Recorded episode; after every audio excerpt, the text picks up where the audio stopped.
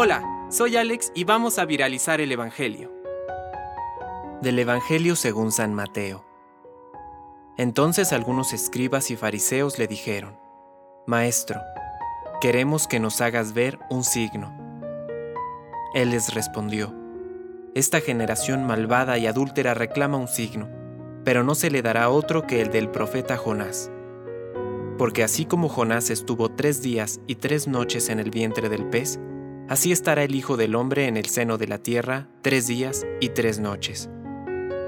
El día del juicio, los hombres de Nínive se levantarán contra esta generación y la condenarán, porque ellos se convirtieron por la predicación de Jonás, y aquí hay alguien que es más que Jonás.